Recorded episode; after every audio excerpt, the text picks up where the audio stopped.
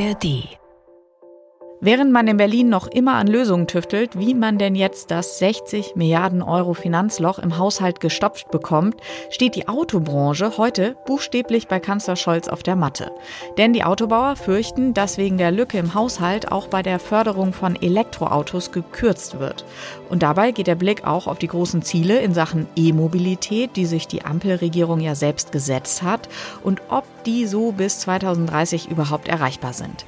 Bei den Gesprächen heute in Berlin geht es aber eben auch um die Ladeinfrastruktur in Deutschland, weil auch da hakt der Ausbau.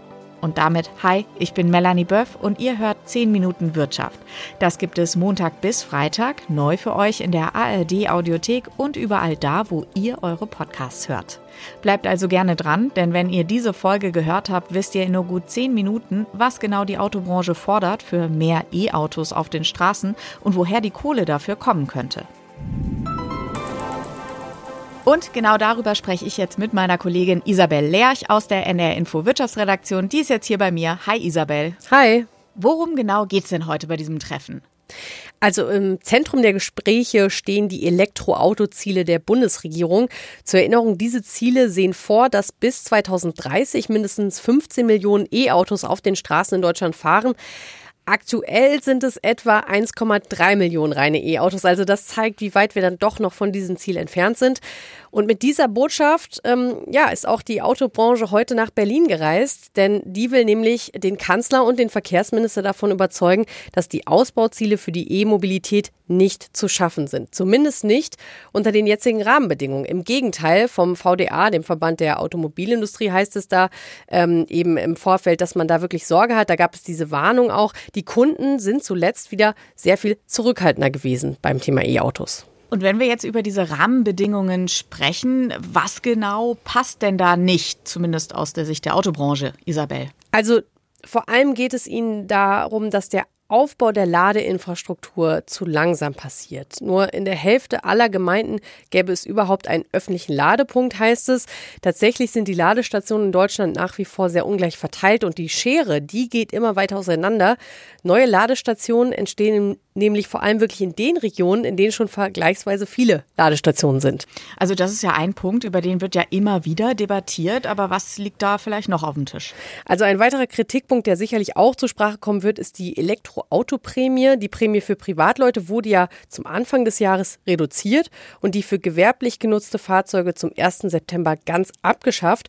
Und beides hat tatsächlich deutliche Spuren in den Absatzzahlen hinterlassen.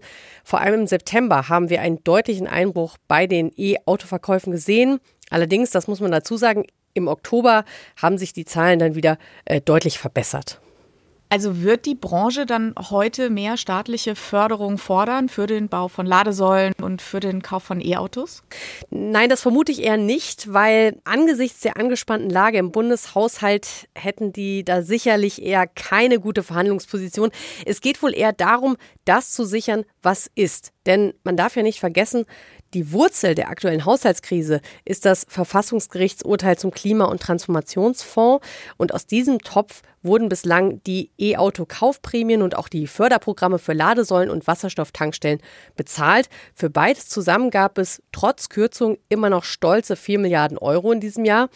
Für das kommende Jahr waren immerhin noch 3 Milliarden vorgesehen, aber ob die jetzt wirklich so kommen werden, das ist natürlich fraglich angesichts der aktuellen Situation. Manche sagen, wenn diese Förderungen jetzt wegfallen, könnte das den Umstieg eben auf die E-Mobilität erst recht abwürgen. Alternativ könnte man ja auch viel Geld sparen, wenn man die sehr umfangreichen Verkehrssubventionen zusammenstreicht. Genau, auf jeden Fall. Und da sind die, die im weitesten Sinne bei Autofahrerinnen und Autofahrern landen, wirklich ein dicker Posten. Der wissenschaftliche Dienst des Bundestages hat sich das mal genauer angeschaut und hat die Subventionen für den Verkehrsbereich im Sommer dieses Jahres auf etwas mehr als 30 Milliarden Euro beziffert.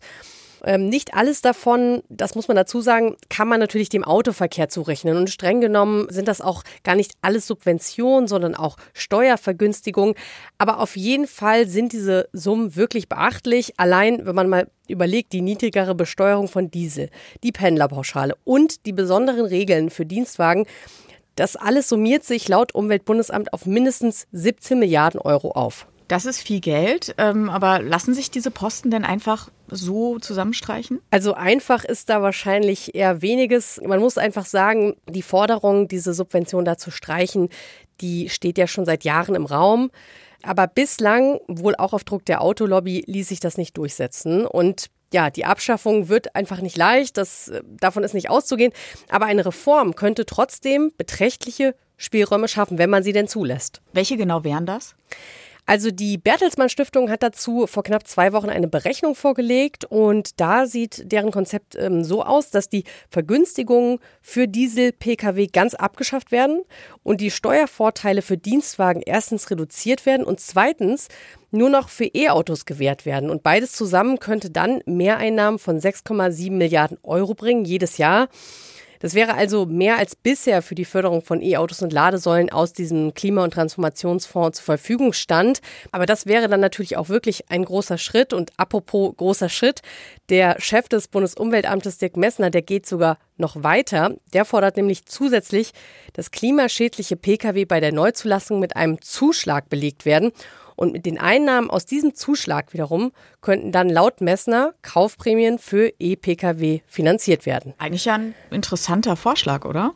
Auf jeden Fall. Also diese Umschichtung ist natürlich ein spannendes Gedankenspiel, aber ob es dafür aktuell politische Mehrheiten gibt, das ist angesichts der Haushaltssituation aktuell doch wirklich sehr fraglich. Isabel, vielen Dank, dass du heute hier im Podcast warst mit all diesen Infos. Vielen sehr Dank. Sehr gerne, sehr gerne. Tschüss. Ciao. Immer wieder wird ja auch darüber diskutiert, wie die E-Auto-Hersteller aus Deutschland konkurrenzfähig bleiben können auf dem Weltmarkt. Da wird dann häufig davon geredet, dass chinesische Hersteller die Märkte mit ihren Autos überschwemmen. Ganz so einfach ist die Realität natürlich wie so oft auch hier nicht. Klar, immer mehr E-Autos aus China drängen auch nach Europa. Gleichzeitig aber zeigt eine Studie der Unternehmensberatung PwC, dass deutsche Autobauer beim Verkauf von E-Autos auch aufholen. Weltweit haben die deutschen Hersteller die Verkäufe ihrer reinen Batterieautos gegenüber dem Vorjahreszeitraum um 63 Prozent gesteigert. Also doppelt so schnell wie der Weltmarkt. Der hat nämlich nur um 33 Prozent zugelegt. Trotzdem, diese Studie zeigt auch, der Abstand zu den Marktführern, der bleibt groß. Demnach haben die deutschen Autobauer offenbar in China von Januar bis September zusammengenommen gut 200.000 Stromer verkauft. Das ist ziemlich wenig im Vergleich zum Beispiel zu Tesla. Das SUV-Modell Y wurde da in China fast 280.000 Mal verkauft. Also da ist noch ein bisschen was aufzuholen bei Volkswagen, BMW, Mercedes und Co. Anfang des Jahres musste VW auch erstmals seit Jahrzehnten die Marktführerrolle an den chinesischen Elektrokonkurrenten BYD abgeben. Um das wieder aufzuholen, will der Wolfsburger Konzern künftig mehr in China für den dortigen Markt produzieren. Das heißt auch mehr auf die Kundenwünsche dort eingehen. Und dafür arbeitet das Unternehmen an einer eigenen E-Auto-Plattform.